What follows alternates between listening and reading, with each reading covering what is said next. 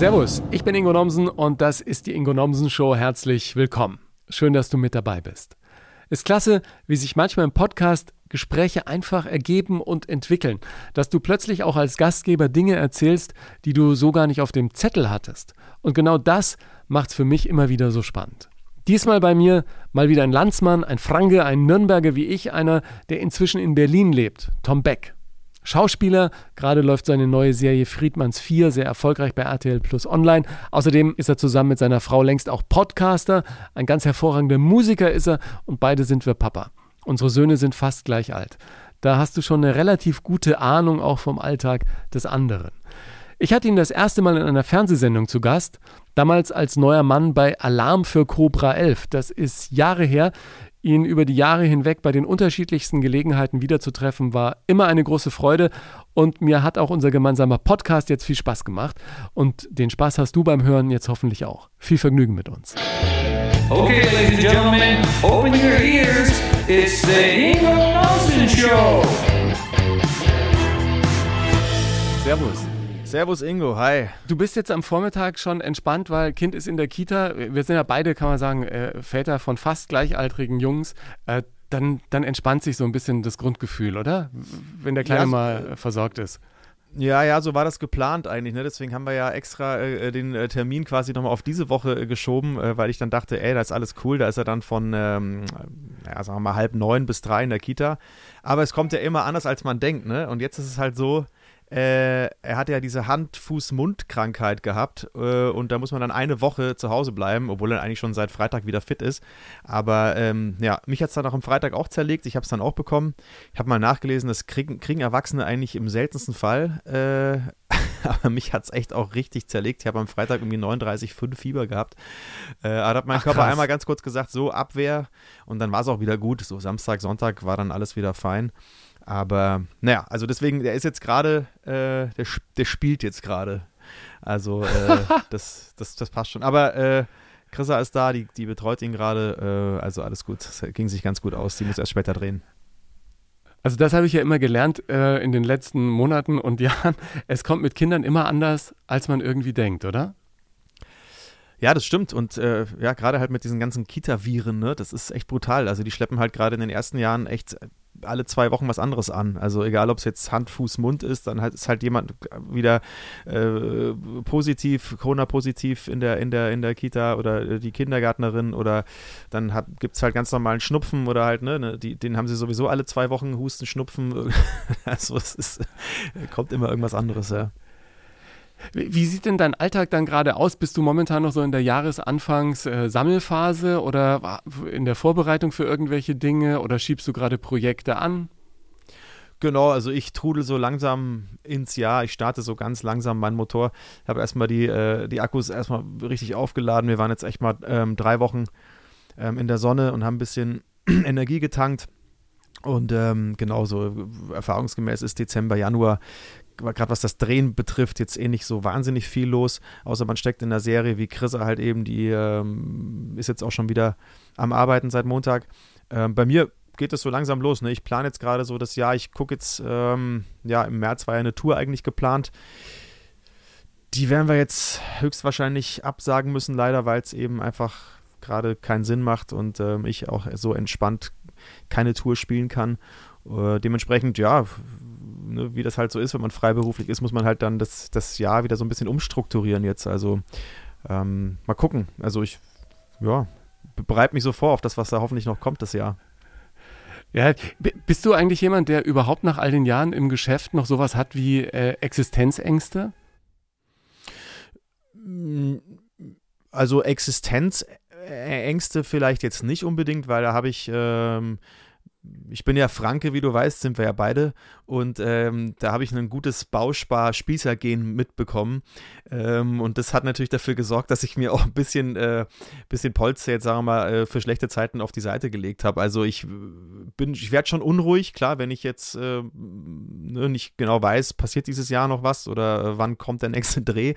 Ähm, aber jetzt Existenzangst wäre, glaube ich, ein, ein, zu großes Wort. Aber klar wird man auch panisch, also wenn man, äh, oder unruhig, wenn man jetzt äh, ich hatte zwei 2019, 2020 hatte ich so eine Phase, da war so ein, so ein kleines Umbruchjahr, habe ich so das äh, Gefühl gehabt, so ein bisschen Rollenwechsel auch, ne? Also jetzt äh, die, die, ersten Väterrollen und ähm, man ist ja dann auch merklich gealtert auch, ne? Oder sichtbar äh, auch mit dem Kind und so.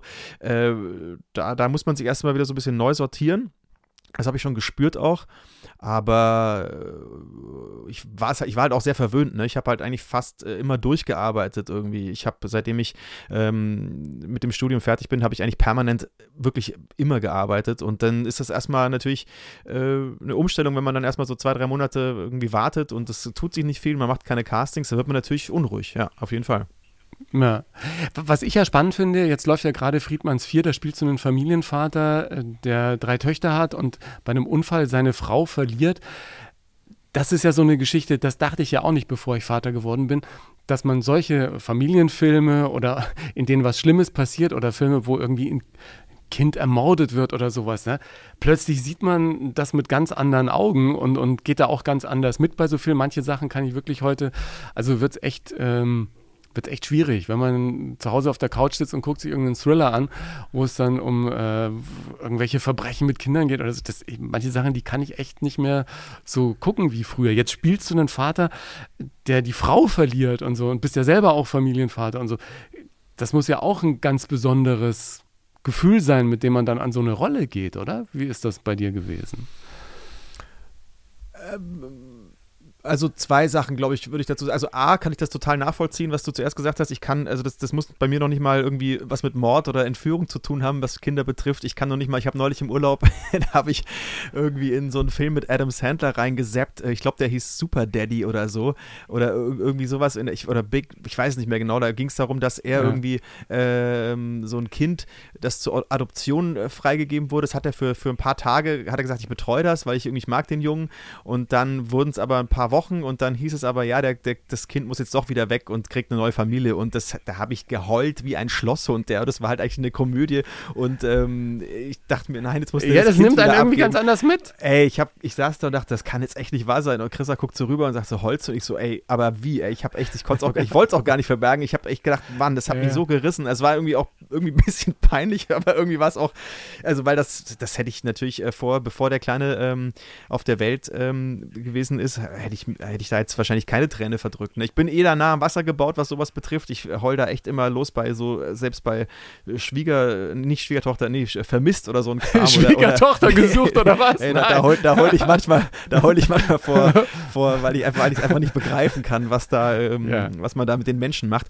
Aber nee, ja. ähm, ja, und äh, da, mit, mit der Rolle ist es wieder was ganz anderes. Also ich glaube, da ist es dann schon auch Arbeit. Ne? Das ist jetzt nicht unbedingt so, dass, dass so, solche Gefühle automatisch dann hochkommen, wenn man das dann auch dreht. Da muss man sich dann schon auch ähm, irgendwie versuchen reinzuversetzen oder das daran zu gehen, dass diese Gefühle, dass man sich die erarbeitet. Also es ist jetzt nicht so, dass ich bei der Arbeit ähm, ja, dass ich sofort nur einen Gedanken habe und dann kommen die Tränen oder so. Also ich muss mich da schon ja schon konzentrieren, muss mir vielleicht auch ein paar Momente herholen, ähm, die mich dann eben in so eine Stimmung kommen lassen. Aber klar kann man das ja auch nur irgendwie aus einer, also Gott sei Dank auch bei mir aus einer, aus einer fiktiven ähm, Fantasie äh, entstehen lassen, weil ich jetzt Gott sei Dank in der Situation natürlich persönlich nicht bin und nicht war und hoffentlich auch nicht sein werde. Ja, ja. Ja, ja, aber ich, ich stelle mir das irgendwie so also vor, dass man natürlich dann, wenn man sich auf so eine Rolle vorbereitet, auch mal irgendwann so einen Gedanken im Anflug hat, der sagt, was wäre eigentlich, wenn ich plötzlich irgendwie äh, mit Kind allein dastehen würde. Das ist ja so eine Horrorvorstellung wirklich, ja. Also, ja, klar, also, also fern von dem, ja. von, von, dem, von dem Verlust, den man natürlich persönlich äh, äh erleben muss, der, der schon schwer äh, oder ja. fast unmöglich zu handeln ist, kommt dann halt noch dazu, dass es, dass ich sowieso äh, seitdem ich jetzt ein Kind habe, weiß, was das für eine Mammutaufgabe ist, ja. Und äh, auch wenn ich mir vorstelle, also, also ich ziehe wirklich alle Hüte, die ich habe vor allen alleinerziehenden äh, Müttern oder Vätern dieser Welt, äh, weil das, das ist schon krass. Und das auch noch mit drei Kindern, also da musst du dich schon ganz weit hinten selbst anstellen, äh, weil du eigentlich deine eigenen Bedürfnisse komplett erstmal äh, vergessen kannst. Also da geht es ja. ja dann wirklich nur darum, wie schaffe ich das, dass ich den Laden hier äh, am Laufen halte. Ne? Ist schon krass. Ja, ja. Also was die häufigste Frage immer an mich selbst irgendwie ist, die äh, ganzen letzten beiden Jahre irgendwie mit Kind, ist, machst du alles richtig, ne? Weil ich, ich glaube äh, manchmal, ey, machst alles verkehrt, ja. Du machst alles verkehrt und gerade wenn er dann heult aus irgendwelchen Gründen, die mir sich auch im Nachhinein nicht so richtig erschließen, wo du denkst, was hast du jetzt denn schon wieder gemacht und so. Ja, ja. Aber ich glaube, das ist eine natürliche natürliche Folge äh, einfach von, vom Elternsein, ne? dass man auch die Momente hat, wo man immer denkt, man macht irgendwie alles, alles verkehrt und, und äh, letzten Endes glaube ich dann immer, dass das Beste ist und das kannst du ja dann glücklicherweise mit deinem Beruf auch ganz gut vereinbaren, dass man echt auch Phasen hat, wo man irgendwie wahrscheinlich das Glück hat, so lange fürs Kind da zu sein, wie, wie sonst äh, wenig Menschen einfach im Alltag. Ne? Absolut, ja. Also klar gibt es dann Phasen wie letztes Jahr bei, ähm, bei der ersten Staffel Friedmanns 4, ähm, das haben wir in München gedreht. Da habe ich mich im Vorfeld schon gefragt, kann ich das überhaupt, kann ich da überhaupt zum Casting gehen? Weil wenn die mich nehmen, dann würde ich da jetzt viereinhalb Monate in München drehen. Ich weiß nicht, ob ich das übers Herz bringen würde. Ne? Also das ist dann schon so Sachen, ja. da, da, hätte ich mir jetzt vorher keine Gedanken drüber gemacht. Jetzt äh, habe ich gedacht, das, das, das schaffe ich vielleicht gar nicht so, weil irgendwie Montag bis Freitag ähm, immer von dem Kleinen getrennt zu sein und von meiner Frau natürlich auch, darf man nicht vergessen. da verschieben sich die Wichtigkeiten ja, ja. so ein bisschen. Aber, aber, aber, aber klar, bei, bei, bei meiner Frau passiert jetzt sagen wir mal nicht mehr so wirklich, also nicht mehr so viel im, im Verhältnis, also im Entwicklungsstadium äh, gesehen, wie, wie bei pass, meinem pass auf, du, du reitest dich gerade nee, immer nee, tiefer rein. Ja, aber das, das, das versteht sie schon, glaube ich, wie bei meinem Sohn, der halt natürlich, wenn er gerade so anderthalb ist, da passieren halt so viele Sachen. Ne? Jeden Tag lernt er was und dann, dann äh, ne, das, das kann man ja gar nicht wieder, das kriegt man halt nicht wieder, ja. diese Zeit. Und ähm, ja, aber auch was du gesagt hast, dass man sich dann ständig hinterfragt, das ist doch, das ist doch schon mal, glaube ich, gut. Also ich, ich glaube, es gibt einige, die das nicht machen und äh, äh dass, dass zumindest, dass sowas im, im Kopf bei dir äh, kursiert und du Gedanken darüber machst, was man überhaupt oder hat man was falsch gemacht. Ich glaube, das ist doch schon mal schon mal gut, dass man überhaupt äh, das Ganze hinterfragt und dann ähm, ja. so, ich glaube, alles richtig machen, weiß ich nicht, das, das geht, glaube ich, gar nicht. Also was, was ist auch richtig und was ist falsch? Also ich habe das ich habe mir schon auch äh, ne, vorgenommen ähm, oder mich ein bisschen beschäftigt damit, äh, natürlich äh, mich reingelesen in, in, in viele Sachen äh, und das ver versuchen natürlich auch so, so schimpffrei wie möglich zu machen oder ähm, ne, ja. wo, wo einem natürlich manchmal schon. So agrofrei wie möglich. Ja, weil man natürlich schon denkt, okay, was, was für ein Argument kann ich jetzt noch bringen? Äh, weil jetzt kommt er halt gerade so in diese Terrible Two-Phase, äh, wo du halt echt denkst, warum schreit er denn jetzt so rum? Nur weil ich, nur weil ich mal kurz das, das, weil ich den, den Pancake, den ich eben eh schon gegönnt habe, ja, äh, dass ich mir dann erdreistet habe, das abzubrechen, das Stück, und nicht einfach alles zu schneiden, so akkurat, wie er es ja. möchte und so. Ne? Aber es ist ja geil auch, dass die halt dann irgendwie jetzt gerade so ihren Kopf äh, haben und das alles so, ja. so äh, auch selber entscheiden wollen. Macht ja auch Spaß, das zu sehen. Ja, ja. Ja, vorhin äh, war dann auch wieder irgendwie so eine Kleinigkeit. Ich sage, was hat er denn jetzt wieder? Und dann sagt meine Frau, ja, das ist, äh, ist die Trotzphase. Ich sage, ja, ach, die geht auch vorbei. Sag, wie, wie lange dauert die nochmal? Ja, ja. ja das, äh, bis er so sechs, sieben, acht ja, ist oder hoffentlich, so. Äh, hoffentlich nur. ja. Bis kurz vor die Pubertät im Prinzip, ja. Und dann geht's, ja. geht's irgendwie äh, nahtlos weiter. Aber ich finde, man bekommt dann, wenn man irgendwie wirklich auch Kinder hat, so eine ganz andere Ebene, mit der man auch dann mit seinen eigenen Eltern kommuniziert. Und ich habe heute ein ganz anderes Verständnis für meine Mutter und auch für andere Menschen, die ich kenne, die Kinder haben, als vorher. Manchmal dachte ich, warum erzählen die dauernd von ihrem Kind? Was, was, was ist denn so ein, was ist halt ein Kind, ja? Aber mhm. dass das jetzt das Leben so verändert, wird dir dann erst klar, wenn du selbst eins hast. Absolut. Ja, oder, oder wenn man halt schon, auch wenn man sich ertappt, wie man halt ständig Fotos zeigt oder so, ne? Ich weiß nicht, wie ich, ja, wie, wie, wie, wie, ich vorher so auf solche Fotos halt auch reagiert habe, ne? Wenn mir jemand so Fotos gezeigt hat. Das waren halt, das waren halt so kleine Kinder, ne? Die sahen irgendwie alle gleich aus. Ja. Und dann so, aha, okay, wie äh, ist der? So, äh, fünf? Nee, der ist zwei. Ach so, okay, zwei, ja. Ähm, so, weißt du, so überhaupt kein, kein Gefühl habe ich dafür gehabt, glaube ich. Null Empathie. null, also. Ja, auch wirklich null Empathie. Also schon irgendwie versucht, so geheuchelte Empathie war das, glaube ich, so versucht. Ah, das ist ihm anscheinend wichtig, okay. Aber es konnte ich tatsächlich wirklich nicht äh, greifen und emotional äh, nachvollziehen. So, ne? Ja, das ja. verändert schon krass. Ja, ich habe auch einem Kollegen vom äh, ZDF äh, zu Weihnachten geschrieben und sagt, echt, jetzt seit ich Vater bin, kann ich erst verstehen, warum du früher immer von deiner Tochter erzählt hast und so geschwärmt hast. Jetzt, ja, ja. jetzt langsam habe ich es irgendwie äh, gerafft. Ja. Wann äh, hast du als Kind zum ersten Mal so gemerkt, dass du äh, gerne vor anderen performst und äh, irgendwie gern Mucke machst und vielleicht auch auf der Bühne stehst und so dieses äh, Gen entdeckt, das dann später auch deine berufliche Laufbahn geebnet hat? Boah, ich glaube, das haben meine Eltern tatsächlich vielleicht so erst entdeckt, würde ich mal sagen. Und ähm, äh, früher, als ihnen lieb war oder beziehungsweise äh, fiel ich halt schon, glaube ich, in der ersten Klasse auf dem Klassenfoto auf, in dem ich halt der Einzige war, der irgendwelche Faxen gemacht hat und sich halt irgendwie so ein bisschen in den Vordergrund gespielt hat. Also wo man schon so ein bisschen dieses Rampensau-Gehen ähm, vermutlich erkannt hat, wenn auch ähm, wenn auch nicht wirklich gerne. Also ich glaube, das ist natürlich für Eltern äh, schwierig, das einzuordnen, ne? wenn man da so ein äh, Kind sieht, der halt vermeintlich erstmal nur Faxen macht. Ähm, aber wahrscheinlich war das irgendwas in mir, das halt damals auch schon rausgemusst hat. Ja, auch in der Klasse. Ich war halt wirklich auch immer der Klassenclown und habe da immer irgendwelche, irgendwelchen Mist gemacht und ähm, ja, so ich habe schon relativ früh angefangen, halt Musik zu machen. Ne? Ich habe mit, äh, mit fünf oder so oder angefangen oder vier Akkordeon zu spielen und dann, ähm, dann Orgel. Das war ja bei uns im Dorf damals total hip. Ey, das ist echt abgefahren, wie sich das so verändert. Ne? Aber ich weiß gar nicht, warum wir alle in dem Dorf, ich glaube, wir waren so sieben, acht die, äh, Jungs und Mädels, wir haben dann Fahrgemeinschaften gebildet und wir sind alle in so Fahrgemeinschaften nach Mohrenbrunn gefahren. Äh, witzig auch so ein Name, der wird wahrscheinlich heute auch nichts mehr existieren. Ähm, ähm, nee, es ist aber, glaube ich, mit M-O-O geschrieben. Ich bin mir gar nicht sicher. Ich weiß es nicht. Also Mohrenbrunn auf jeden Fall. Ich habe es nie hinterfragt damals. Ähm, und da wurden wir dann zum Herrn Schoderböck gefahren und dann haben wir da äh, Orgelunterricht bekommen. So, äh, also nicht Krass. Kirchenorgel, sondern wirklich so eine Heimorgel, was heute natürlich keine So, so Franz Lambert-mäßig. Ja, ne? absolut, genau. Und, ähm, das, war, das war für mich so ein, ein, ein äh, wirklich ein, auch ein historischer Moment, als Franz Lambert mal bei mir in der Show war. Und ich sage ah. echt, äh, Alter, ich habe dich im Fernsehen gesehen bei irgendwelchen Fußball-Weltmeisterschaften, wo du Stadien unterhalten hast. Jetzt sitzt du hier mit deiner Orgel. Und das war ja äh, damals ein, ein Riesending. Ne? Und äh, genauso groß war es immer noch. Kann man sich Wie, konnten uns keine Orgel leisten. Ja. Ich habe ich hab, äh, immer zu meinen Eltern gesagt, äh, weil wir ja so oft umgezogen sind, wir ähm, wir müssen jetzt mal irgendwie für die ganzen Umzüge so eine Art Reparationszahlungen oder, oder so, eine, so, eine, so eine Art Wiedergutmachung, ja. Äh, und dann sagten die immer, ja, wir kaufen eine Orgel. Und es war aber natürlich immer viel Zeug. Ich habe dann eine Gitarre bekommen irgendwann und äh, ja, war, dann, äh, war dann irgendwie auch gut, ja. Ich hatte jetzt aber auch nicht diese Franz Lambert super mega Hammond-Orgel oder was da, der hat ja so ein, das war ja ein Raumschiff, was der da stehen hatte, ja. Also, ja, brutal. Äh, ja, ja, nee, nee, das war bei mir schon auch äh, abgespeckt aufs Nötigste, aber halt trotzdem irgendwie ein lustiges Instrument, wie man da so rumgehampelt hat hat mit Fußbass und äh, äh, ne, Begleitung und dann irgendwie so ein, so ein Samba-Rhythmus. Drumcomputer drin. ja, genau.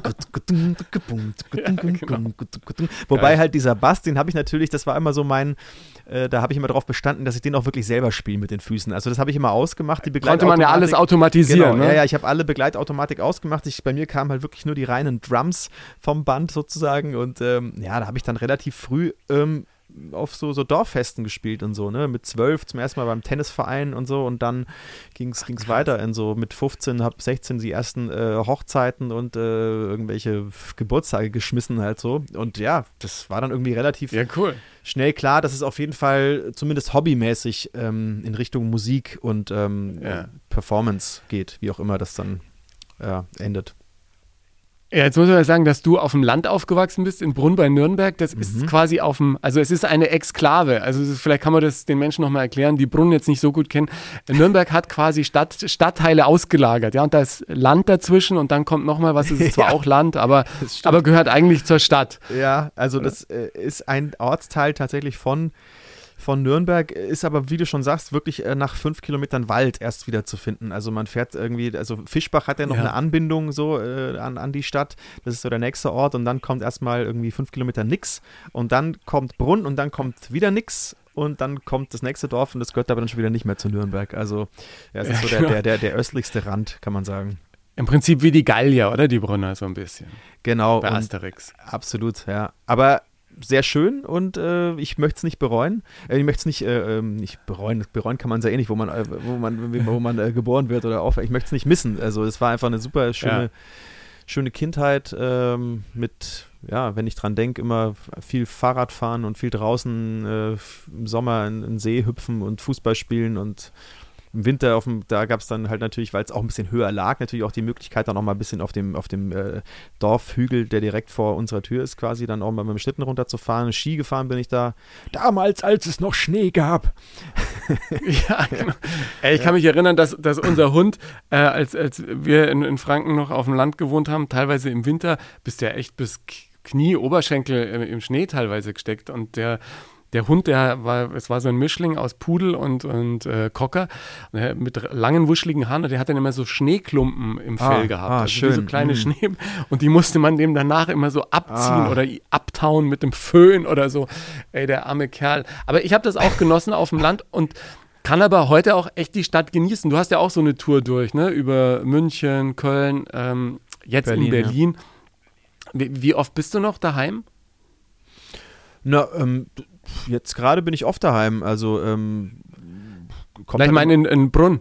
Ach so, in Brunn, ja, wo ist dann daheim, ist immer die Frage, gell? Jetzt, jetzt hat sich jetzt, ja, äh, genau. Mein, ja, daheim, also das ist jetzt halt schon tatsächlich äh, 24 Jahre her, dass ich äh, von Brunn weggezogen bin, also von daher ja. lebe ich jetzt schon ähm, mehr als die Hälfte meines Lebens woanders oder ist daheim fast irgendwie woanders als, als da, wo ich aufgewachsen bin, ja. Also, äh, daheim da, wo ich äh, aufgewachsen bin, in Brunn, da bin ich hm, nicht mehr ganz so oft. Also klar, mit dem Kleinen jetzt wieder öfter versuchen wir natürlich schon irgendwie Oma und Opa zu besuchen. Ähm, boah, fünf, sechs Mal im Jahr, würde ich sagen. Oder fünfmal im Jahr, irgendwie sowas. ja. ja. Ja. Was haben die damals gesagt, als der Junge auszog, da die Bühne zu erobern? Du hast ja Musical richtig studiert an der Theaterakademie in München. Äh, waren die da von Anfang an begeistert? Ich habe bei meinen Eltern immer zu den Subtext und manchmal nicht nur den Subtext mitgekriegt, dass dieses äh, Bühne, Kunst, Schauspiel, Moderieren, das ist ja alles brotlos, ne? Lieber Banker werden. Absolut, also das äh, habe ich den, den äh, absolut identischen äh, Subtext gespürt. Mhm. Manchmal war es auch nicht nur Subtext. also ich kann es aber auch nachvollziehen, ja. Also muss ich ganz ehrlich sagen, es ist natürlich, wenn man aus einem ähm, 500-Seelendorf kommt, äh, wo, wo das so weit weg ist, dass jemand irgendwie Musical studiert, ja. Also, dass man das studieren kann, ist ja eh schon witzig eigentlich. Ähm, ja. Äh, und äh, ne, dann das war eigentlich klar für die Leute, die da groß werden, die, die, die müssen, die, die lernen irgendwie einen handfesten Beruf oder so oder gucken, dass das irgendwas, dass das auch irgendwie Zukunft hat. Und wenn der Sohn sagt, naja, er möchte gern äh, nach München gehen, um Musical zu studieren, dass man da jetzt keinen Luftsprung macht, das kann ich schon irgendwie nachvollziehen. Andererseits haben sie es ja irgendwie auch dann äh, geduldet oder gesagt, hey, mach mal deinen Weg. Also klar, sind jetzt vielleicht nicht, es war jetzt vielleicht nicht unsere Traumvorstellung für unseren Sohn. Wir hätten natürlich irgendwie vielleicht uns schon erhofft, dass er, dass er Arzt wird oder Anwalt oder ne, irgendwas so, boah, wo man so richtig stolz drauf sein kann. Mhm. Aber ähm, ja, dann, dann habe ich, hab ich das einfach gemacht und äh, ich glaube, so nach einem Jahr haben sie dann gesehen, okay, da entwickelt er zum ersten Mal von selber so richtig Ehrgeiz und kniet sich da rein und muss nicht irgendwo hingeprügelt werden ähm, und an den Haaren irgendwie zum, zum Unterricht gezogen werden oder in sein Zimmer eingesperrt ja. werden, damit er hoffentlich Hausaufgaben macht, sondern ähm, da hat er eine Leidenschaft für und dann, ja, ich, ich meine, dann ging es ja auch relativ nahtlos ans Studium dann auch mit den ersten Jobs los. Von daher haben sie sich, glaube ich, nicht so viele Sorgen machen müssen. Wäre das natürlich anders gekommen, wie es ja eigentlich auch, wie man es eigentlich auch erwarten kann, dass man dann vielleicht erstmal ja. ein bisschen, ne, erstmal sucht und vielleicht ein, zwei Jahre irgendwie noch nicht so richtig Fuß fasst. Ja, dann, dann kommt, wären bestimmt auch vielleicht so ein, zwei Sprüche gekommen, so von wegen, ich habe es dir doch gesagt. Ja, ja.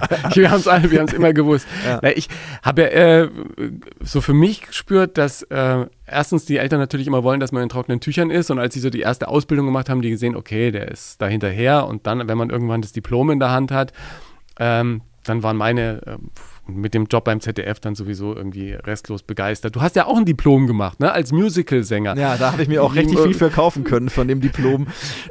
ja, aber ich wollte mal sagen, wie, wie macht man ein Diplom als Musical-Sänger? Singt man dann irgendwie vor oder gibt es da eine Abschlussprüfung und dann sagt irgendjemand, du hast das hohe C nicht getroffen? Wie läuft sowas? Also, das besteht natürlich aus ähm, mehreren Teilen und zwar natürlich aus der Summe der Noten sozusagen, die du halt ähm, in den einzelnen Fächern bekommst und zum großen Teil aber auch über diese One-Man-Show, die quasi deine Diplomarbeit ist. Also ähm, das habe ich mir schon bewusst so rausgesucht, dass ich äh, für die Diplomarbeit mich nicht irgendwie hinsetzen muss und äh, wobei das musste ich da ja auch machen eigentlich, das ist Quatsch. Also ich musste ja genauso viel schreiben, ähm, weil ich, ich musste im Prinzip eigentlich ein Theaterstück äh, oder halt ein Musicalstück äh, schreiben. Also ich, es stand mir aber offen, ob ich das selber schreibe oder ob ich was nehme, was es schon gibt. Es musste halt einfach eine One-Man-Show sein. Vorgabe war 45 Minuten äh, Unterhaltung sozusagen, ähm, bestehend aus den Sparten äh, Tanz, äh, Gesang und Schauspiel, wobei natürlich ähm, die Sparte Tanz bei mir, sagen wir mal, so mit äh, 2% gewichtet wurde.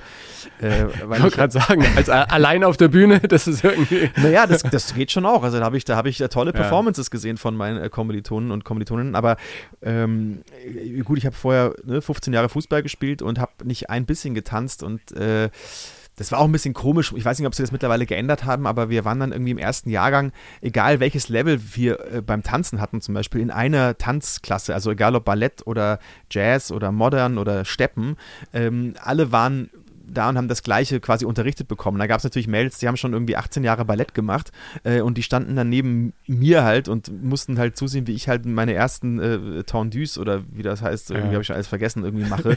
genau. äh, und die standen halt natürlich völlig gelangweilt da. Das ist natürlich, eigentlich sollte man das vielleicht anders machen, dass man das ein bisschen besser in, in, in, in Gruppen, in, in Anfänger, ja. Äh, ne, Fortgeschritten und so weiter einteilt. Aber klar, dann war es diese, die, diese One-Man-Show eben, äh, die hieß äh, Backstage. Mhm. Und, äh, und äh, ja, das war. Cooles Wortspiel, ja. Ja, das war, ja, ja. Mhm. Gab es auch noch nie. Ne? Und dann habe ich auf jeden Fall da meine, meine, ich glaube, es war eine Stunde 15 oder so, äh, Programm gemacht und äh, ja, das, das, war auch echt witzig, muss ich sagen. Also auch rückblickend, wenn ich mir das nochmal angucke, äh, das, das, das, das war ganz okay, was ich da gemacht habe, muss ich sagen. Ja. Ja, was war das dann für dich für ein Gefühl, plötzlich dieses Diplom in der Hand zu haben? Ähm, also ich kann mich erinnern, als ich mein Journalistendiplom, das habe ich mir jetzt sogar nachschicken lassen, weil ich habe ja die ganze Zeit eh schon gearbeitet, war ja nur so, so ein Mittagspausenstudent. Aber ich war dann echt froh, dass das Ding irgendwie den Sack zugemacht hatte und so nur für mich. Ich, ja. ich glaube, es wollte irgendwann dann zehn Jahre später mal irgendeiner beim ZDF sehen, als ich dann Hallo Deutschland gemacht habe oder äh, sechs Jahre danach. Ah. Aber ansonsten hat es natürlich auch nie jemanden interessiert. Äh, War es für dich selber irgendwie so auch so ein Gefühl von, jetzt habe ich das geschafft und, und ich bin auf dem Weg und äh, passt. Also immerhin wollte es bei dir mal einer sehen. Bei mir hat noch wirklich gar niemand danach gefragt. Aber ist ja auch klar, weil ich meine, ich kann ja schlecht zum Casting gehen und äh, dann sagen die, ja, das war aber nicht so gut, ähm, äh, lieber Tom. Ich, leider können wir dir die Rolle nicht geben. Und du sagst, ey, äh, äh, hallo, ich habe aber ein Diplom, ja, ja äh, genau. und ich habe hier eine Eins. Ich okay. bin gut, ich, ich bin, bin, gut, ja. gut. Das ist mir hier äh, bescheinigt worden vom Staat. Ja. Naja, ähm, also es war schon für mich so ein Ding, dass ich, glaube ich, happy war, mal was äh, abgeschlossen zu haben oder so auf, und, und richtig gut auch ja. äh, darin zu sein, weil ich habe ja beim Abi auch zwei Anläufe gebraucht. also äh, beim ersten Mal bin ich ja schön durchgerasselt. Beim zweiten Mal habe ich dann mit einem grandiosen Schnitt von 3,2 abgeschlossen. Äh, also auch gerade so, ne? Und äh, deswegen war es für mich schon schön, glaube ich, ähm, auch mal mir selbst so ähm, die Anerkennung ähm, zu schenken, zu sagen, so, ey, das, das da ja. kannst du jetzt stolz drauf sein, das hast du, hast du gut gemacht. Ja, ich, ich würde ja gerne mal bei ganz, ganz vielen, äh, ob es jetzt Schauspieler, Moderatoren oder Menschen so, die in der Öffentlichkeit stehen, einfach mal die Bio nehmen und nochmal so durchforsten, mal gucken. Ähm, oft steht da drin irgendwie, ähm, hier studiert und da studiert. Und dann mal wirklich einer kommt, ja, ich würde gerne mal ihr Diplom sehen und so. Ich glaube, die meisten finden es einfach gar nicht mehr, weil es irgendwo in irgendwelchen Kellerkisten, äh, weißt du, wo deins ich, ist? Ich glaube, ich wüsste noch, wo meins ist. Ähm, ich habe zwar hier äh, nicht wirklich eine Aktenordnung, kann man sagen, aber zumindest ähm, finde ich mich in dem Chaos zu, zurecht und da habe ich immer so einen, einen ähm, so ein Folder, ähm, da ist das, ist das glaube ich noch drin. Ich müsste jetzt auch suchen, aber ich, ich habe es auch, ich habe auch vor, weiß ich nicht, wahrscheinlich ist es mir vor 15 Jahren mal zufällig in die Hände gerutscht oder so, aber ich ne, brauche ich natürlich nicht. Ich erwähne das nur, weil ich neulich bei der Rentenklärung war. Ich habe ja irgendwie äh, 100 Jahre lang Fernsehsendungen gemacht mit Rentenexperten und, und allen Zuschauerinnen und Zuschauern gesagt, es ist ganz wichtig, das Rentenkonto zu klären, damit du am Ende auch weißt, was, was irgendwann mal kommt und so. Ich habe das nie gemacht und neulich dachte ich mir, jetzt bist du Vater und jetzt musst du irgendwie dich kümmern und gehst du mal zur Renten. Versicherung zur deutschen Rentenversicherung und lässt dein Rentenkonto prüfen. Und okay. dann sagen die, ja, was ist denn mit Ihrem Abi-Zeugnis? Hier, sind, hier ist noch eine Lücke. Sag ich, ja, da war ich noch auf der Schule. Ich habe Abitur gemacht. Ah ja, ähm, das müssten wir dann auch mal irgendwann oh Gott, einpflegen. Ja. Und dann sage ich so, wo habe ich denn mein, jetzt habe ich meiner alten Schule gemailt, die haben witzigerweise eine Mailadresse, das Staffelsee-Gymnasium in Murnau. Die haben mir mein Abi-Zeugnis äh, zurückgeschickt. Und dann habe ich auch nochmal schriftlich gesehen, dass ich in den letzten Jahren im Gymnasium irgendwie viele andere Dinge im Kopf hatte, als, ja. als irgendwie äh, zu lernen. Das sieht man richtig. Am Anfang bin ich in Mathe zum Beispiel mit 13 Punkten gestartet in der 12. irgendwie Boah. und bin dann auf vier in der mündlichen Prüfung hinausgelaufen. ja, ah ja gut, also, da bist du ja aber dann ja, bist ja noch weich gefallen sozusagen. Also mit 13, ja, mit 13 genau. zu starten, ja. das wäre ja schon, das wäre ja, boah, da war ich, ich habe mir nicht, ja, ich, ich, ich die letzten Jahre habe ich ja immer Musik gemacht und so. ja, so. also ich habe sechs hochgearbeitet. äh, nein, aber das, Ne, was ich so schön fand, als ich mich mit deiner Biografie jetzt nochmal ein bisschen intensiver beschäftigt habe, dass du ja echt auch als Musical-Darsteller gearbeitet hast danach, oder? Was Ja, hast ja. denn du gespielt? Also, ich habe, ähm, und das muss ich schon auch nochmal betonen, weil ich äh, das, weil ich so wahnsinnig, äh, ich, ich finde, das ist so, so ungeheure Zufälle, also und ich glaube ja an so, so, so Schicksalskram manchmal. Also ich habe, ähm, guck mal, ich habe mit, mit 16 haben wir einen Austausch gemacht, ähm, einen, einen, einen Schüleraustausch und wir waren ähm, unter anderem dann auch in New York und haben uns da am Broadway Blood Brothers angeguckt, ein Musical. Mein erstes Musical, was ich damals gesehen hatte und eigentlich auch das, Brothers. ja, Blutsbrüder. Bis, äh, zum, äh, bis zum Studium das Einzige, was ich, was ich dann auch als Musical gesehen hatte. Ähm, Ist ja auch, ist ja auch, das ist ja krass, oder? Du willst Musical-Sänger werden. Ah, und was kennst du so für Musical? Ah, ich habe Ja, eins gesehen. naja, guck mal. Du wolltest einfach nur auf die Bühne. nee, also, also, nee, warte mal, das, das, die Geschichte geht noch weiter eigentlich. Also Bluts, genau, ich wollte einfach auf die Bühne und ich hatte keine andere Option. So, ich wusste, dass man, ich habe aber, als ich das zweite Mal Abi gemacht habe, da kam dann so ein Regisseur in die Schule, äh, so ein ja, auch ein weirder Typ eigentlich. Ähm, und der meinte dann so, ja, ich suche noch Darsteller für so ein äh, Laien- oder halb, semi-professionelles Mus Musical irgendwie in der Kulturfabrik in Rot. Äh, und der Direktor meinte dann so, ja, der Beck, der kann zwar sonst nicht viel, aber, aber Musik und so, das ist, glaube ich, so sein Ding, frag den mal. Und dann habe ich da vorge vorgesungen und dann ähm, wurde ich da gecastet für dieses Musical. Also ich habe darüber ja auch dann erfahren, und das war ein Blutsbrüder eben, das Musical. Also ich habe das einzige vorher, Ach, was ich, was ich gesehen hatte in New York, das hatte, wahrscheinlich war das halt gerade auch total in, ich habe keine Ahnung, ich habe den Markt da wirklich überhaupt nicht verfolgt, ja. Und ähm, Genau, dann habe ich Blutsbrüder gespielt und bin daraufhin ja durch Leute, die da mitgespielt haben, überhaupt auf die Idee gekommen, dass man das äh, irgendwann mal studieren könnte, weil das wusste ich ja bis dato gar nicht. Ich habe ich hab noch gar keinen Plan gehabt. Ich hätte wahrscheinlich irgendwie, weiß ich nicht, äh, Grundschullehramt studiert oder keine Ahnung, irgendwie sowas. So, und dann habe ich eben Musical studiert und habe dann ähm, während des Studiums im zweiten Jahr ähm, im Deutschen Theater Grease gesehen.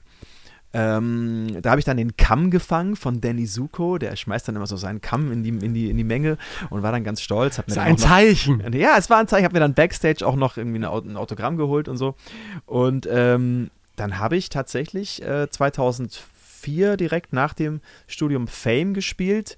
Äh, und dann direkt 2.5 und 2.6 Grease. Und Grease nicht nur am Stadttheater St. Gallen, auch durch eine, ähm, eine größere Produktion durch Deutschland, Österreich und die Schweiz. Das habe ich dann bis 2.7 gemacht. Dann habe ich noch in, also deswegen, ich finde das immer so witzig. Ich glaube halt an so einen, so einen kleinen Scheiß immer. Dann fängt man so einen Kamm Ja. und irgendwie. Und ich war auch riesen Grease-Fan und das wollte ich auch immer mal spielen. Das, das hat mir auch ganz gut gestanden, glaube ich. Ich hätte jetzt nicht jedes Musical spielen können, weil ich jetzt nicht so der. Über-Musical-Sänger war. Ähm, aber so diesen Rock'n'Roll-Kram und so, das, das konnte ich, glaube ich, ganz gut. Ja, und dann habe ich noch ein bisschen gespielt, eben bis, bis Ende 2007. Und dann ging es mit, äh, mit Cobra, ähm, mit Alarm für Cobra 11 dann nach Köln 2008. Und dann war eigentlich klar, dass erstmal kein Platz ist noch für, für die Bühne. Ja. Ich finde so Zufälle finde ich auch total klasse. Ich habe in Ebern, unweit von Bamberg, da haben wir gewohnt und da war damals Formel 1 war immer auf Tour. Ne? Die haben diese Formel 1, die damals im Fernsehen als Videoclip-Show äh, erfolgreich lief, Ja. dann auch auf die Reise geschickt und da war Fritz Egner, der legendäre Radiomoderator, Ja. einer meiner Radiohelden, halt der Moderator. Ich war irgendwie in der fünften Klasse, glaube ich, oder so. Und Fritz Egner hat moderiert und wir fanden es alle klasse und die Schulaula war voll und da hat er Videos gezeigt und dazu moderiert. Ne? Könnte man heute so auch nicht mehr machen. Und hat dann so Platten ins Publikum geworfen und dachte ich mir, ey Mann, was für ein geiler Job, ne? Der macht Radio und dann steht er hier und die Leute kommen und er darf die tollsten Platten werfen. Und ich habe eine Platte von Kiss gefangen, die hat er mir auch noch unterschrieben. Und ähm, zehn Jahre später moderiere ich bei Bayern 3 und er hat Sendungen vor mir gehabt oder am Sonntag nach mir mit irgendwie Fritz in Hits und so. Und da dachte ich mir, jedes Mal, wenn ich ins Studio ging und Fritz kam dachte ich mir immer wieder, wie war das nur früher? Und vor zwei Jahren war ich, äh, weil ich den, den Lea Award moderiere, kenne ich viele dieser großen Konzertveranstalter. Und dann ruft mich Ossi Hoppe an und sagt, ey, wir sind mit Kiss in Gelsenkirchen, hast nicht Bock vorbeizukommen? Sag ich, Kiss? War die erste Platte, die ich gefangen habe. Und dann machst du plötzlich, stehst du da, machst ein Foto mit Kiss, Geil, ja. Und, ja. und ich sage zu meiner Frau, ey, ist es nicht irgendwie irre, ähm, wie, wie uns manchmal irgendwie äh, das Leben ähm, solche Glücksmomente beschert. Und auf der anderen Seite glaube ich aber auch, dass schon noch wichtig ist, dass du selber auch den Biss hast und da durchhältst. Ne? Weil Klar, es gibt ja. natürlich auch Momente, wo es nicht läuft. Ne? Da gibt's also ich hatte viele Kollegen auf der Schule, die haben mit mir auch irgendwie Theatergruppe gemacht oder früher irgendwelche Radiosendungen auf Kassette aufgenommen. Aber die sind halt eben heute Lehrer auch glücklich und, und äh, haben das halt nicht so durchgezogen. Ne? Da muss schon noch irgendwas anderes sein. Ja, au- auf jeden Fall. Also ne, ein bisschen, bisschen Ehrgeiz äh, gehört schon dazu. Also von alleine geht es nicht. Also äh, und, und nur das Schicksal wird es wahrscheinlich auch nicht richten, aber man kann das natürlich schon äh, ja, versuchen, in die, in, die, in die richtigen Bahnen so zu, zu lenken. Aber Glück gehört halt auch einfach dazu, ne, in dem Business. Das ist einfach so. Aber du ruhst dich ja auch nicht. Was war für dich? Du ruhst dich ja auch nicht aus, ne? habe ich, hab ich gesehen. Du machst ja bisher auch sehr, sehr umtriebig, wie man so schön sagt, gell? Also, Na, aber äh, ja, ich habe ich hab mir ja ein bisschen Zeit genommen, viele Dinge auszuprobieren. Das finde ja. ich ja irgendwie wichtig. Und du, du scheinst ja auch jemand zu sein, der einfach äh, gerne neue Sachen ausprobiert. Und für mich war 20 Jahre zweites, war irgendwie ein guter Riemen und es ist auch schön jetzt irgendwie ein bisschen Zeit zu haben für andere Dinge, eben ein bisschen Musik machen, ein bisschen auf die Bühne gehen und Comedy machen und, und ein bisschen sich ums Kind kümmern. Ja, ich fand cool, ich fand's Buch schreiben. Ich habe dein, dein, äh, ich habe nur auf deiner Seite den kurzen äh, Stand-up aus New York gesehen. Fand ich sehr lustig, muss ja. ich sagen. Ähm, also nicht, ja, das war nicht klingt so, cool. als wäre ich überrascht, aber ich ja doch irgendwie, ich war schon überrascht, muss ich sagen. Ich dachte, ey, guck mal, der Ingo, der ist ja der ist ja richtig witzig. Ja. Also nicht, weil ich dich. Ich, nee, nee, der ist sonst immer eine Schlaftablette, aber da, das war ganz. Nein, okay. aber so, du musst ja natürlich auch äh, in, in, gewisser Form dann bei volle Kanne oder so hast du natürlich auch eine gewisse. Äh, ne, du kannst ja nicht nur deinen Kram machen, du musst ja, musst ja äh, als Moderator auch seriös, sagen wir mal, oder halbwegs seriös durch die Sendung führen mit den Themen, die du halt da besprechen musst. Und so kannst du halt nur deinen Kram machen. Der ist ja dann, der rutscht ja dann erstmal ja. dadurch irgendwie relativ, äh, natürlich erstmal in den Hintergrund. Und jetzt ist, ist man, in der, in der Funktion kannte man ja dich nicht, oder ich zumindest nicht von daher fand ich es echt, finde ich ja. echt super witzig. Wie ist es dazu gekommen? Bist du da, äh, warst dazu? Nee, ich habe eine eigene Podcast-Folge auch dazu gemacht, weil das ja so eine der Geschichten waren, die beschreibe ich ja auch oh, in meinem peinlich, Buch. das muss ich natürlich. Dass äh, ich, ja, nein, nee, ach, äh, du hast ja gar keine Zeit. Ich, ich, weiß, glaubst du, wie viele Bücher bei mir zu Hause liegen, die ich gerne lesen würde?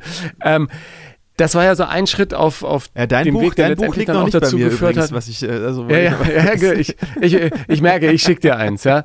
Äh, na, das war ja eines der ersten Geschichten äh, im Prinzip nach dem Tod meines Vaters, wo ich sagte, ich muss mich jetzt auch ein bisschen um mich kümmern und nicht nur jeden Tag eine andere Sendung moderieren irgendwie. Ähm, und habe mir vier Wochen Auszeit genommen, bin nach New York gegangen und letztendlich habe ich dann dort auch viel Unterricht genommen und Comedy Writing und so. Plötzlich sagt einer, ach, dann spiel doch das mal, das ist doch ganz cool, ja. Ähm, und dann dachte ich, ja, und dann fand es die, die Gruppe in dem Workshop cool und dann sagte der, ja, wir haben am Freitag eine Show, magst du es da nicht spielen?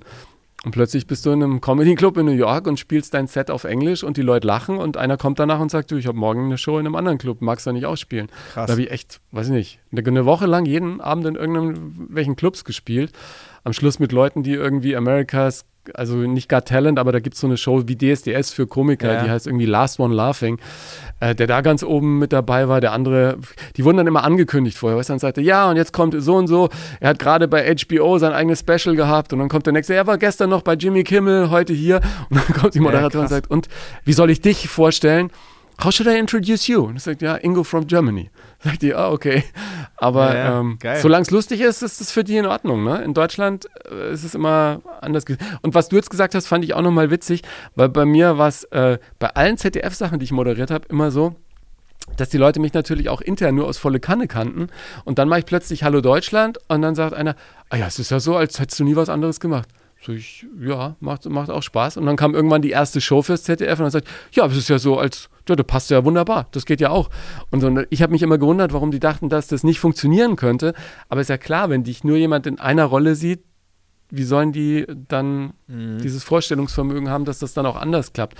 Von naja, daher also, freue ich mich jetzt gerade, dass ich mich da so ausprobieren kann in allen möglichen Bereichen. Ja, voll. Äh, ja, also sollte man natürlich auch eigentlich ähm, und Shame on me, irgendwie, dass ich das eigentlich auch gerade so gesagt habe, weil äh, das ist ja auch das, was, womit, womit wir ständig als Schauspieler natürlich kämpfen, ne? Also, dass man irgendwie uns in eine äh, Schublade äh, reindrückt und dann kennt man uns da vielleicht in der Rolle und dann äh, hoffen wir uns natürlich auch immer, dass der Horizont der Caster, der Produzenten, der Redakteure, wie auch immer, ähm, ein bisschen weitergeht, äh, dass man uns halt mal jetzt wie bei, in meinem Fall zum Beispiel Gott sei Dank für Friedmanns 4 ähm, dann eben auch mal in einer anderen Rolle besetzt, ja. Und ähm, das ist natürlich ja, äh, aber ich glaube, das ist irgendwie so ein, so ein, vielleicht nicht mal ein europäisches, aber so eine deutsche äh, Problematik. Ne? In Amerika, als ich diese Comedy-Writing-Sachen bei dem American Comedy Institute gemacht habe, sagen die auch zu den Leuten, du, wenn du hier Comedy machst, dann kannst du im Prinzip kannst du alles machen. Kannst auf die Bühne gehen, kannst Texte für Werbung schreiben, kannst als Schauspieler arbeiten, kannst äh, Corporate-Shows machen für irgendwelche Firmen. Uh, can do anything.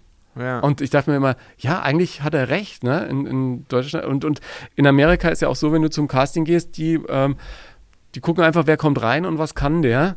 Und wenn der was kann, dann wird er genommen. Wenn ja, er nichts ja. kann, kann der einfach wieder gehen. Ja, ich ja, und, und hier so, oh, da kommt irgendeiner aus einem anderen Bereich. Ja, das und ist, das siehst, du, das siehst du halt, das ist einfach eine, eine ganz andere und, Grundeinstellung ne, dazu. So die Amerikaner, ja. was du gerade gesagt hast, you can do anything. Das ist halt so die American Dream. Ne? Du, du, kannst, äh, kannst alles werden, du hast alle Möglichkeiten. Ne? Und in Deutschland ist halt wahrscheinlich eher immer so, ah, ob der das kann. Also klar, ne? man muss immer, man muss sich halt immer so doppelt beweisen, habe ich so das Gefühl, weil man immer erst gegen die, gegen die, ähm, gegen das Misstrauen Frauen oder die äh, ja. Ja, oder vielleicht auch einfach die, die Angst, äh, dass man sich dafür den falschen oder die falsche entscheidet. Ne? Das kann man ja durchaus vielleicht auch nachvollziehen, aber man wünscht sich halt immer für all diejenigen, die da draußen rumlaufen und gerne Dinge machen würden, dass die halt ihre Chance bekämen. Ne? Und genau. vielleicht sind da auch Castingshows ein, ein probater Weg und ein, ein, schönes Mittel. Und dann müssen sie halt äh, selber laufen. Und ich meine, da siehst du es ja dann auch wieder, dass viele, die da gut durchkommen und es schaffen, diesen äh, Lauf irgendwie mitzunehmen und dann nachlegen, die schaffen dann aus so einer Geschichte eine Karriere zu machen und mhm. andere sind halt wieder weg, ja. Ja, also, aber auch, genau, ja, das auf jeden Fall. Aber halt gerade auch ähm, die Leute, die schon im Business sind, ähm, klar, die Angst, sich für den Falschen entschieden zu haben, das kann ich irgendwie nachvollziehen auch, aber es gibt ja die Möglichkeit, auch Leute zu casten halt einfach. Und da fängt es halt an, weißt du, oder Leute mal vorsprechen zu lassen oder mal sagen, ja, den Ingo, stellen wir uns, den, den könnte ich mir da gut vorstellen, lass uns doch mal ausprobieren. Man muss ja nicht dich, äh, man muss ja, man kann ja nicht erwarten, dass man dich vielleicht direkt auf Wetten das setzt oder so, weißt du, irgendwie und so. Also, auch wenn man, wenn du das wahrscheinlich zweifelsohne gut könntest, aber ähm, man kann sich ja dann mal, man kann ja so Tryouts machen, mal casten, probieren, so wie, wie, wie macht er sich. Und das wünsche ich mir halt immer einfach, dass man ein bisschen out of the box denkt, ja, so ein bisschen äh, ne, nicht immer nur, okay, das hat er jetzt geliefert, so und da sehe ich den, äh, sondern ja, auch mal den Leuten die Möglichkeit geben, was anderes zu machen. Ich glaube auch halt immer mehr, dass es darum geht, dass du einfach selber Sachen machst. Ja. Und heute hat man ja wirklich die Möglichkeit. Ich kann jetzt einfach den Podcast machen. Ich kann auch einfach irgendwie sagen, ey, ich habe jetzt hier so ein Bühnenprogramm. Ähm, wer will noch mal? Ähm, wer, wer, naja, wer hat klar. eine Bühne? Wer will? Und und das funktioniert dann plötzlich, ja. Und ich glaube, dann ist auch diese was ich früher immer hatte, dieser Frustmoment, dass man sagt, ach, ich würde doch so gerne noch, ja, und ich würde doch gerne hier und ach, ich will, warum schreibe ich eigentlich kein Buch und so. Ich muss einfach den Arsch hochkriegen und es dann äh, selber machen und plötzlich läuft es dann. Ich habe auch das auch mit dem Podcast gemerkt. Ne? Am Anfang äh, machst du es und hast Spaß dabei und dann denkst du irgendwann, ah, jetzt, mh. Hm. und irgendwann kommt der Moment, wo plötzlich Leute anrufen und sagen, ach, magst du nicht den mal einladen und willst mhm. du nicht mit dem mal einen Podcast machen und ähm, plötzlich letztes Jahr hatten wir dann auch plötzlich mal einen Sponsor drauf und so ja. und dann ähm, merkst du, es funktioniert. Also wenn man selber macht, dann passiert irgendwas und es macht auch was mit dir und es macht halt auch was mit, äh, mit dem Publikum ja, oder mit den Menschen, die es dann hören oder sehen. Ja, absolut. Das haben wir ja vorhin auch schon gesagt. Also es, man, es wird natürlich nicht nichts passieren, wenn man einfach nur da sitzt und darauf wartet. So, ne? das, man hat schon die Möglichkeit, genau. das auch äh, ne, in die Welt äh, rauszusenden und äh, das auch zu signalisieren, ähm, was man möchte und ne, das weiß ja vielleicht dann auch keiner. Und woher soll man es wissen, dass das in dir schlummert? Und so hast du die Möglichkeit, äh, das zu zeigen. Man wird darauf aufmerksam und dann äh, tun sich wieder ganz andere Möglichkeiten auf. Absolut. Also da bin ich schon auch ein, ein Fan von, ne, das selber in die Hand zu nehmen. Und manchmal wissen Menschen ja gar nicht, was in ihnen so schlummert, ne? Weil die dann vielleicht nicht irgendwie, wie, wie wir Eltern hatten, die ihnen Instrumente gekauft haben oder äh, wie mein Opa, der mich dann irgendwie bei Rentnertreffen als Vierjähriger auf irgendeinem Baumstamm zog und sagt, komm, jetzt sag mal was. Ja.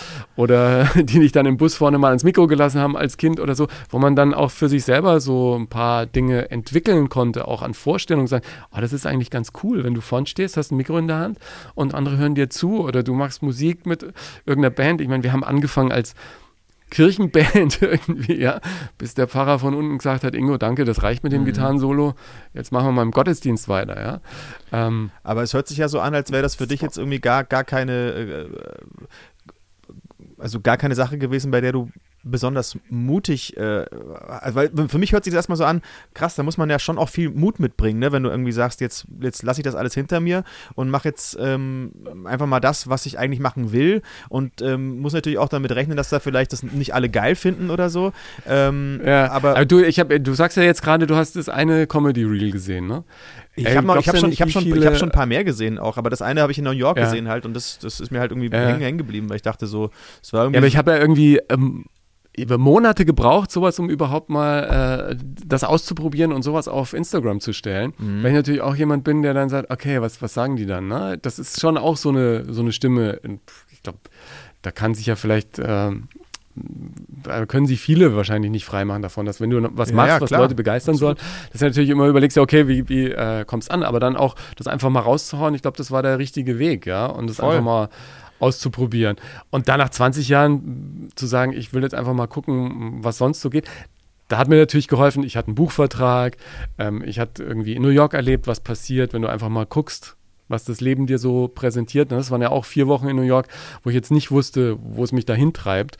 Und dass die dann irgendwie auf einer Bühne enden, äh, Stand-up machen, das hätte ich auch nicht gedacht. Ja. Und mal gucken, wo es mich jetzt irgendwie ähm, so, so hintreibt. Also mal gucken. Habe jetzt auch irgendwie echt äh, so langsam auch wieder richtig Bock auf, auf Fernsehen, weil wenn du dann mit deinem Buch als Gast äh, in irgendwelchen Fernsehsendungen bist, ich meine, du hast es ja früher oft erlebt mit neuen Fernsehgeschichten, mit neuen Filmen, mit einer neuen CD, bist du dann irgendwie zu Gast und dann, das ist schön, wenn man mit so einem Baby durch die Gegend gehen kann und ich habe dann auch gelernt, diese andere Seite des Interviews mal so ein bisschen zu genießen, weil ist für mich als Moderator natürlich auch cool, die andere Seite noch mal ein bisschen kennenzulernen und mal schauen, was gibt diese, diese Geschichte als, als in Anführungsstrichen Prominenter irgendwo zu Gast zu sein, als, als Quizkandidat oder so. Ich meine, das hast du ja auch äh, sehr oft gemacht und das ist ja auch irgendwie cool, ne? Lernst nette Menschen kennen, äh, kannst dich irgendwie so ein bisschen freispielen. Du, du, hast ja auch in letzter Zeit irgendwie, also nicht nur Mask Singer gemacht, das kommt dir natürlich mit deiner ähm, Musikalität sowieso super entgegen, sondern auch dieses Celebrity Haunted bei Amazon, wo du irgendwie mit Axel Stein zusammen Leuten äh, davonrennst. Äh, überlegst du dir da vorher genau, was du machst und wie du es machst, sondern sagst du einfach, oh, interessiert mich, äh, machen wir mal mit? Mm, ja, man versucht natürlich schon ein bisschen abzuwägen. Also ich mache jetzt nicht alles, was mir da äh, angeboten wird, oder aber äh, das, das sollte eigentlich schon 2020 passieren und ich fand es eine spannende Geschichte, weil wenn dir jemand sagt, pass auf, äh, es gibt ein Format, ähm, da geht es darum, dass zehn oder acht oder ich glaube, wir waren zehn äh, Celebrities in Anführungsstrichen ähm, versuchen müssen, zehn Tage lang unterzutauchen in Deutschland. Ähm, und ihr habt ein Team von richtig also wirklich gut ausgebildeten Ex-Polizisten, Kriminalisten, ähm, ähm, Cyber-Experten, ähm, Sicherheits- wie auch immer Leuten ähm, im Rücken, die euch wirklich mit aller Macht fangen wollen. Ähm, und dann denkst du dir, boah, wie geil ist das denn? Also dann denkst du dir ja wirklich, boah, also zehn Tage so auf der Flucht und dann gingen bei mir halt natürlich so, direkt die, die, die Lampen an und mit Axel zusammen rumgesponnen, okay, was können wir machen?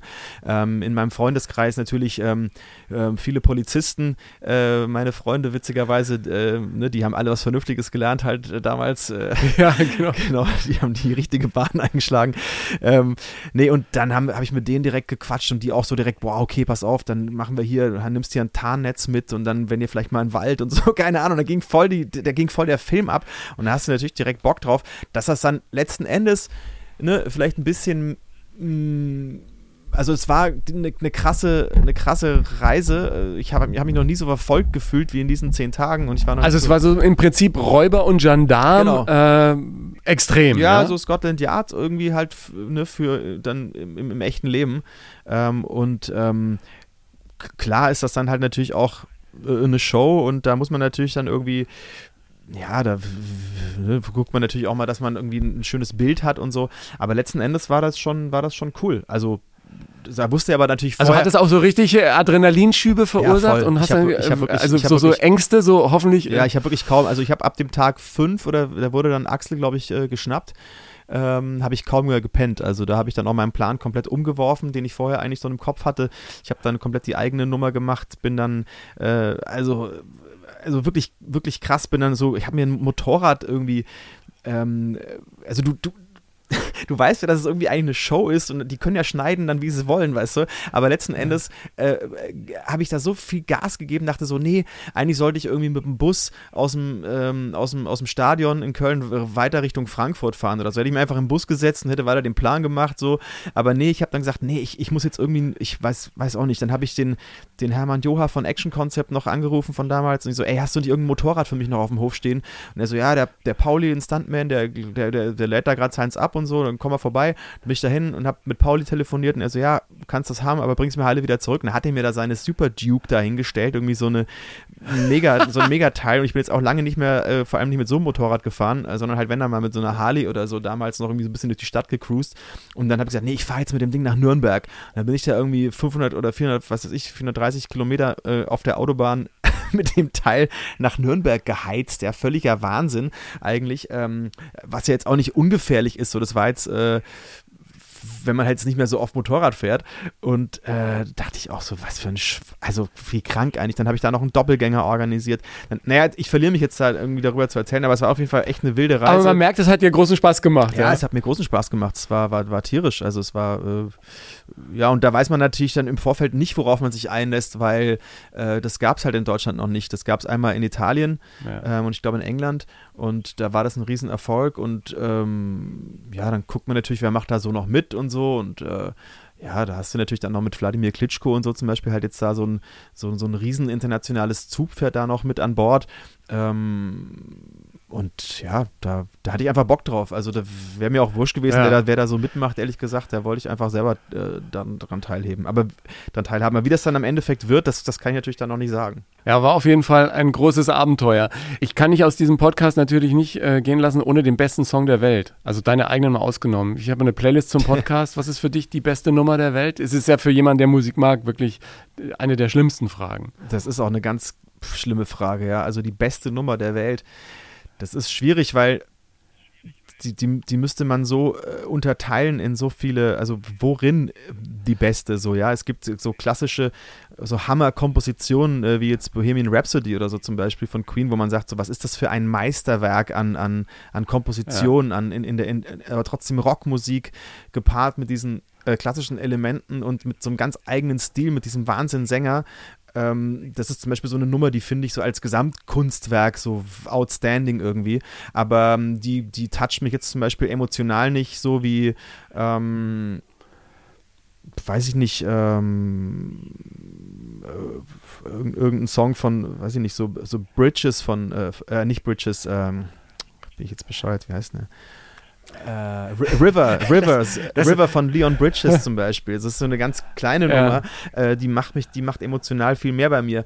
Ähm, dann, ja. dann gibt es für so andere Da gibt es keinen Song, der dich so oh, begleitet, irgendwie, dem, mit dem du eine äh, besondere Beziehung hast? Oder müsste vielleicht eine Nummer von Grease oder so, ne? Oh, da gibt es so viele, wirklich tatsächlich. Also der erste Song, als du mich nach dem besten Song gefragt hast, der in meinem Kopf aufgeploppt ja. ist, ob ich wollte oder nicht, das war tatsächlich ähm, ähm, Ach oh Gott, ey, jetzt, jetzt muss ich mich erstmal sammeln. Warte mal. ähm, warte kurz, warte kurz. Ich, ich kenne das. warte, warte kurz. Äh, äh warte, wie, wie, wie jetzt bescheuert? Das ist der Titel, den ich eigentlich mir immer wünsche auf einer Party, so um zwei oder so, wenn es so äh, auf dem Peak ja, ist. Ja, genau, so. die Nummer brauche ja, ich. Die Nummer das ist für mich ähm, von Journey hier, ähm, na, bin ich jetzt bescheuert? Äh, Don't Stop Believing. Mein Gott, ey. Ah. Habe ich jetzt aber lange drauf für gebraucht. Ah, die, die ist schon drauf. Die ist, die, die ist natürlich schon drauf auf der Playlist. Ja, ja. Die ist, die ist schon die auf ist der Playlist. Die ist schon drauf. Ach so, verstehe. Okay. Also du brauchst einen ja, von mir, der noch mit drauf muss auf die Playlist, den, den auch keiner gesagt hat. Von ja, der noch mit, na, wenn du, wenn du, wenn du dich quasi an Journey mit dranhängen willst, aber du hättest jetzt sozusagen noch einen Platz auf der Playlist frei. Oh Gott, ey. Also das ist ja wirklich äh, schwierig. Also, boah. Mein Gott, ey, das ist wirklich immer so eine Nummer jetzt so aus du kannst tausend weißt du Nummern, die in meinem Kopf gerade ja, rumschwirren. Äh, ich, ich würde sagen, du nimmst dir einfach die Zeit. Muss es denn, du, muss es denn so ein Party, mir die noch ich, nach. Ich, ich, liefere dir jetzt einfach ein. Komm, muss nee, das so es kann, es kann, äh, nein, komm dann, nein, nein, es kann sein, was es na, will. komm, dann nimm doch einfach, weil mir der jetzt auch gerade einfällt, weil das irgendwie auch so ein, irgendwie ist es auch so ein All-Time-Favorite, irgendwie so All Night Long von Lionel Richie. So, den, den kann man, oder ist der auch schon drauf? nein, nein, der ist noch nicht drauf. Der ist noch nicht drauf. Aber den kann ich, den kann ich nehmen. All Night Long. Das hätte ich jetzt bei dir jetzt gar nicht doch, erwartet. Doch, doch. Der, der macht mir immer, der bringt mich gut drauf einfach. Ja, genau. Ja, ja das, das muss Kann auch dir sein. auch was total Deepes von Radiohead irgendwie noch nein, drauf nein, nein, nein, nein, nein, nein, dann ich, nee, Lionel Richie ist jetzt schon notiert, der ja. ist ja, der, der ja. springt schon, so, äh, springt also, schon auf die Playlist. Dann hat er auch seinen ähm, Platz. All Night Long passt, passt auch zum, passt auch zum äh, Vaterdasein, weil man, man schläft ja. auch weniger. Absolut. Wenn man, wenn jetzt, man Pech jetzt hat. Oder schläft er schon durch? Ich, jetzt schlafe ich, ja, jetzt schläft er durch. Aber ey, ich möchte es auch nicht, äh, ah. äh, ne, ich möchte es nicht beschreien, weil sonst. ich wollte gerade sagen. Also gerade schläft er gut. Aber Aber es ist schon äh, echt interessant, dass, dass ich mich heute in so einer Vaterrolle wiederfinde. Ähm, das hätte ich mir vor, ja, weiß ich nicht, vor fünf Jahren vor, nicht vorstellen können, dass das nochmal so weit kommt, ja. Auch, auch heiraten und plötzlich äh, sich so in der Familienwelt, äh, wie man sich eigentlich, also wie ich es mir immer gewünscht habe, das war bei mir eigentlich schon abgehakt Ja. irgendwie. Ne? Ja, äh, also abgehakt hatte ich es nicht, aber ich war vor fünf Jahren auch noch weit davon entfernt. ja, ja, ja, also wenn man, Wobei, ist ja gut, wenn man ja seine. Träume nie so richtig abhakt, aber äh, Das stimmt ja, gar nicht. Fünf Jahre ist ja schon auch wieder, ist ja auch wieder falsch, ja, vor fünf Jahren. Aber sagen wir mal, vor sechs, sieben Jahren, äh, da hätte ich mir, also Kinder wollte ich zwar immer, das war eigentlich klar, aber irgendwie habe ich mich auch mit 40 noch zu jung gefühlt irgendwie. Äh, ja, genau. äh, was absurd ist. Aber jetzt ist es, ist es super. Also ich äh, bin, bin eigentlich auch fast ein bisschen traurig, dass ich es nicht so ein bisschen früher gemacht habe. Aber gut, egal. Ja, ehrlich gesagt äh, geht es mir auch so. Weil man immer denkt, ach, ist noch nicht der richtige Zeitpunkt oder natürlich auch braucht man doch die richtige Person, ne? Ja. Aber ich glaube, ähm, der Zeitpunkt wird dann perfekt, wenn es einfach ähm, passiert. Ja, Ich merke halt, es wird nicht einfacher. Zum Beispiel vorhin, da sind wir irgendwie im Kreis, äh, äh, ich, er ist Bobbycar gefahren und ich sollte mit dem Feuerwehrauto äh, hinterherfahren. Das Feuerwehrauto muss ich aber schieben. Also das ist ja nur so ein kleines Feuerwehrauto und ich muss natürlich ganz gebückt dann quasi in so, einer, in so einem Entengang hinter ihm herrennen. Das ist also ein richtiges Workout eigentlich morgens schon. Das ist eigentlich perfekt. Aber ich bin dann halt nach fünf Runden auch echt im Sack und muss dann so sagen, so, ey, ja, ganz kurz mal. Und dann, wenn du auch mal so eine halbe Stunde mit ihm gekniet äh, hast und irgendwas gespielt hast, und dann, st Ja, dann stehst genau. du auf und merkst so, oh, jetzt tun aber alle Knochen weh. Denkst dir so, mein Gott, ey, ich fühle mich wie wirklich wie 85 jetzt schon. Äh, also das ist, äh, das ist war mal echt, ja, mein ja, Gott, genau. ey. Aber gut. so Aber man es. kann sich auch eigene Kinderträume wieder erfüllen. Ähm, ich habe meinem jetzt eine Ukulele geschenkt zu Weihnachten. sehr gut. Ähm, jetzt spiele ich Ukulele und, und er haut auch schon drauf rum. Also, du hast sie ihm für dich eigentlich gespannt. geschenkt. Also du, du hast auch schön. Ja, also nein, ich, ich spiele jetzt, als nächstes? ich Ein spiele jetzt neulich. genau, ja. Nee, nee, das nicht, das nicht. Aber das, das Coole ist, neulich äh, saßen wir beim Abendessen und plötzlich äh, hören wir, wie jemand singt. Und dann hat der Pippi Langstrumpf-Lied gesungen, hatte die Ukulele auf dem Schoß, auf dem Sofa und hat, ähm, Ach cool. hat da geschrabbelt. Äh, ich bin echt sehr gespannt, wie sich das ähm, noch weiter. Hat er schon eine Rassel? Er hat schon zwei geschrottet. Ah, okay, also, gut, okay. Äh, und er kann mit Dingen auf andere Dinge draufhauen. Das, also Ah, er ist super. gut im, er ist, äh, beatmäßig ist er, ist er top. Okay, äh, geil. Ich, äh, mal, mal, gucken, wie sich das weiterentwickelt. Schenke ich dir vielleicht mal eine Pfeife, noch so andere sch- schöne, nervige Geschenke. Oh ja, genau, irgendwas, was schön laut macht. Ja, genau. oh ja, da kann man, echt, da kann man Bekannte ganz schön reinreiten, ne, wenn man ich so die zwei richtigen Pfeifen äh, und Kinder äh, geschenkt. zwei so, so, so, so äh, Tambourins geschenkt bekommen. Und auf dem einen, da haut der den ganzen Tag drauf rum, ey, und dann kommt die Pfeife wieder irgendwo aus dem flipp, und denkst dir, oh, oh Gott. Ja, aber ist schön. Genau. Ist doch schön, wenn Ah, sie gut, Spaß ich, haben. Ja, genau. Ich überlege gerade, da könnte ich meine Frau ein bisschen ärgern. Aber äh, Ja. vielen Dank für diese Anregung. Ja. Tom, ich sage ganz herzlichen Dank äh, für deine Zeit. Ähm, gerne. Jetzt kümmere dich wieder um dein Kind und schau, dass du nicht krank wirst. Ja, ich bin schon durch. Werd weiter gesund, ja. Du auch. Wir sehen uns in Berlin. Dann gehen wir mal zusammen auf den Spielplatz. Ja, so. Playdate. Ich danke dir ganz herzlich. Dank dir. Tom Beck, alle Links gibt's in den Shownotes zu seiner aktuellen Serie Friedmanns 4, seinem Podcast Brezen mit Tzatziki und seinem aktuellen Album 4b. Und selbstverständlich verlinke ich dir auch seine Tourtermine. Wenn du mich unterstützen willst und Interesse an meiner Geschichte hast, schau gern mal in mein Buch Hilfe, ich bin zu nett rein. Gibt's auch in den Shownotes. Da beschreibe ich ja meinen Weg aus der Nettigkeitsfalle rein in ein ganz neues Lebensgefühl.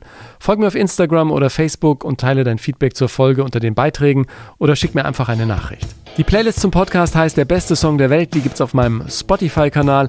Was ich schön fände, wenn du diesen Podcast auch mit deiner Community teilst und auf Apple Podcasts eine ehrliche Sternebewertung hinterlässt. Das erhöht die Sichtbarkeit dieser Show. Und inzwischen gibt's diese Bewertungsmöglichkeit sogar auf Spotify. Danke dafür und bis zum nächsten Mal.